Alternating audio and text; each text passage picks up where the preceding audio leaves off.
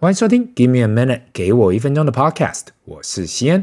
不管你是在通勤中、上班中，不管现在你在干嘛，都感谢你的收听。如果你觉得这个 Podcast 你很喜欢，麻烦推荐给你周遭的人。毕竟好东西要跟好朋友分享，不是吗？话说到这个礼拜哦，弟弟学校老师一直传 line 过来说，班上很多小朋友都中肠胃炎啊，其实就是诺罗啊。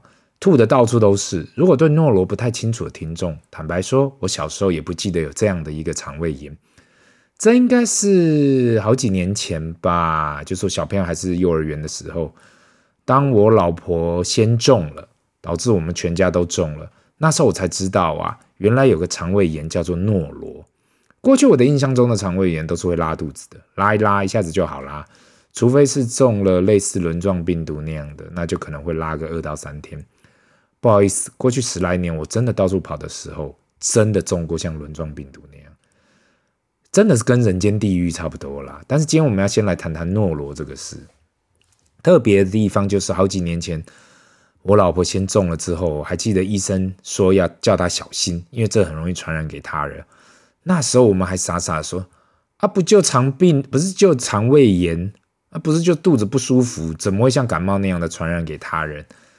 那想当然啦，最后的结果就是全家都中了。一直到那时候，我才知道，原来肠胃炎会有肠胃炎呐、啊，会让你恶心、反胃跟呕吐啊。然后我才认真去研究，这就是所谓的诺罗病毒。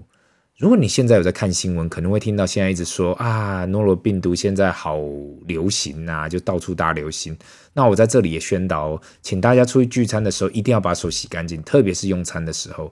因为诺罗这病毒哦，只要沾到一点点呐、几乎就会中。潜伏期不长，大概就二十四小时内就会发作吧。一开始你会开始感觉到反胃跟恶心，如果更严重的话，就会发烧跟呕吐。比较强壮的成年人，大概就是反胃跟恶心比较多啦。小朋友几乎都会全部的症状都来一遍。那诺罗病毒呢，号称呃肠胃炎界中的法拉利，来得快去得也快。今天即使你已经感染了，那就是少吃东西、少喝水，慢慢先让自己的肠胃休息。我自己个人计算方式就是，自第一次呕吐后啊，或者一开始恶心之后，算四十八小时之后，症状就会解除了。当然啦，在一个礼拜内，多多少少体内还是会有病毒，所以请各位小心。很多人有问啦，到底诺罗需不需要去看医生？这就是看你自己，因为毕竟现在的医生最多只能看。像止吐药啊、退烧药、益生菌这样的症状药，最主要还是要靠自己体内的抵抗力去修复。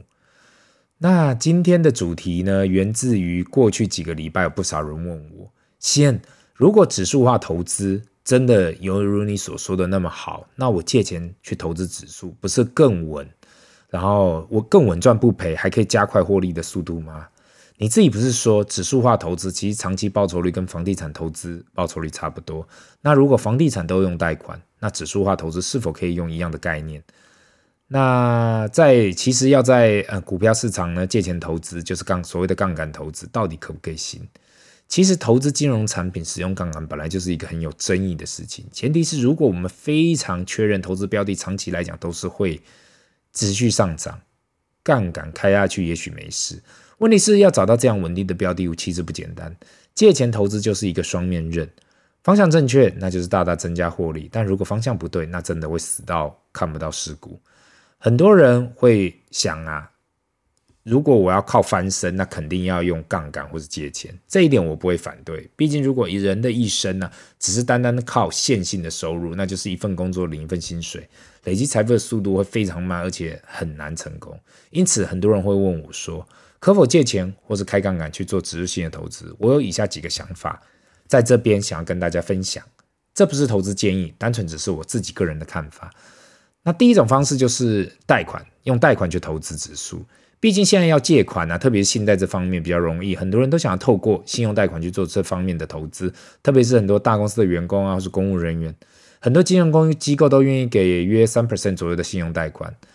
嗯，那很多人过去都是用这个信贷去做很投机的投资啊，想要资金用这资金去当冲啦，或任何短线的做法，可是稳定度很低。因此，很多人呃了解长线的指数投资后，想要用这样的模式去把资金借出来，放在一个指数型的 ETF 来当标的物。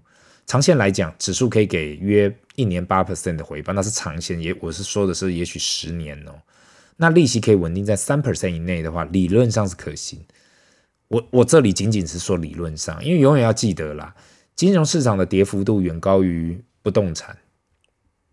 因此，今天即使长期的回报是八 percent，但是会碰到像去年一样的回吐，一个二十到三十 percent 的回吐，会让每个人的心很慌。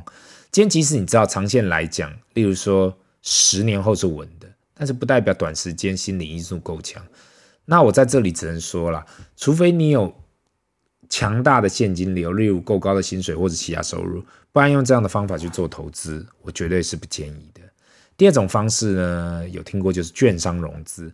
那跟券商融资以台湾来讲啊，可以就是要准备四成的资金啊，另外六成跟券商借，这就是二点五倍的杠杆。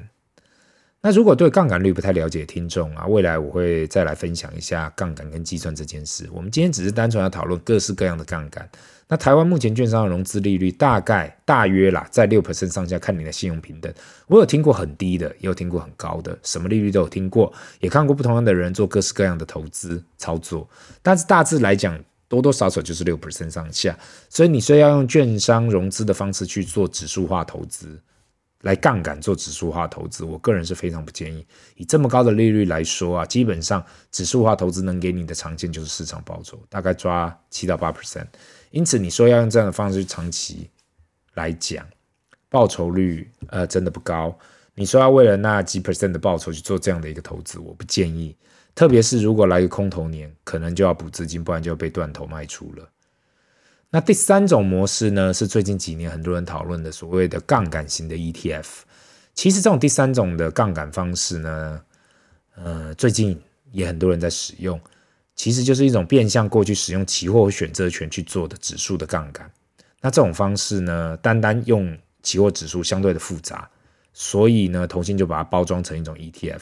不管是在美国的 SSO，这是 S&P 五百二倍的 ETF，或是 TQQQ。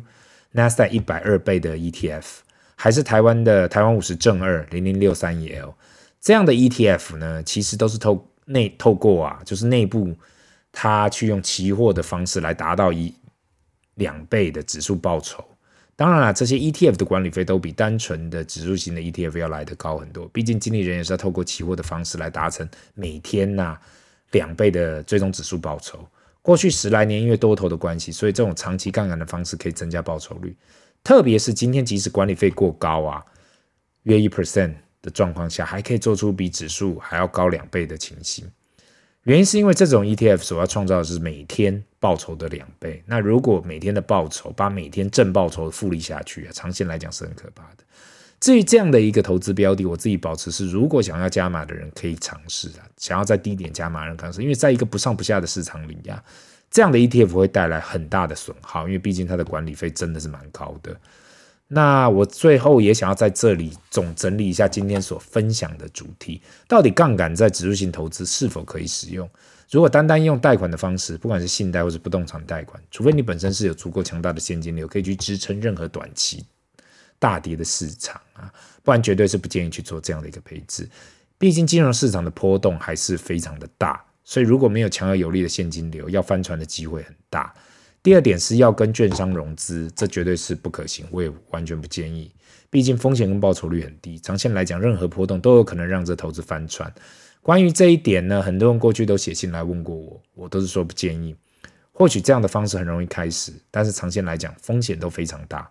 最后呢，一样透过杠杆式 ETF 来做指数投资呢，唯一的建议是，除非看到好的机会想要去加码，而且还要确认呢报酬是否维定在一定维持在一定的水平啊，例如保持在两倍以上或是这样子的。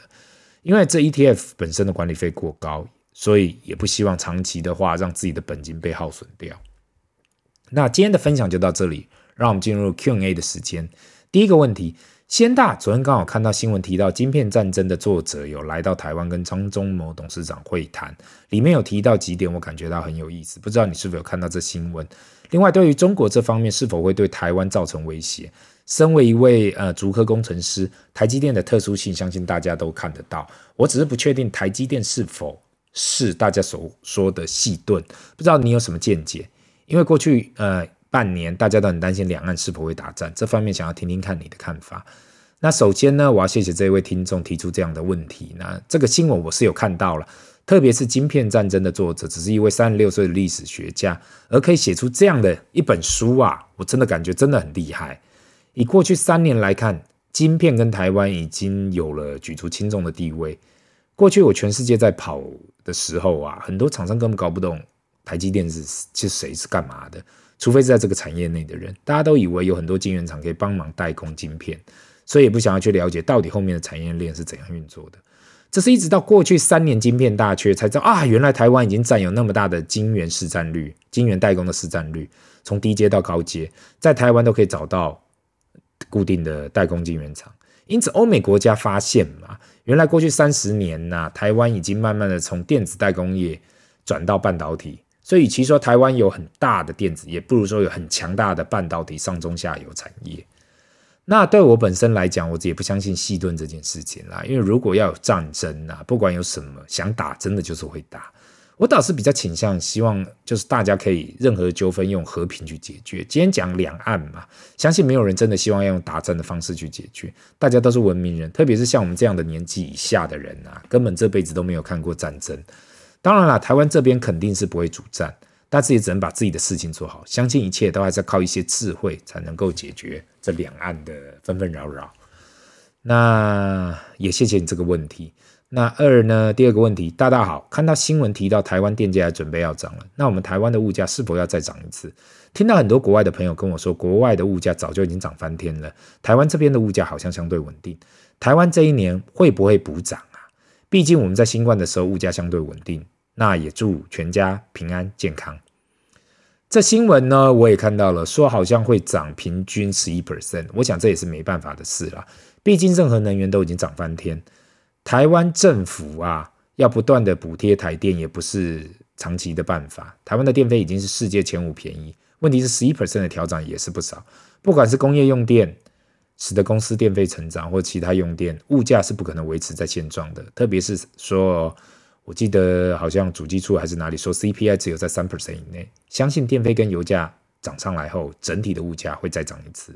那也谢谢你的问题，这里是 Give me a minute，给我一分钟，我们下次见，拜。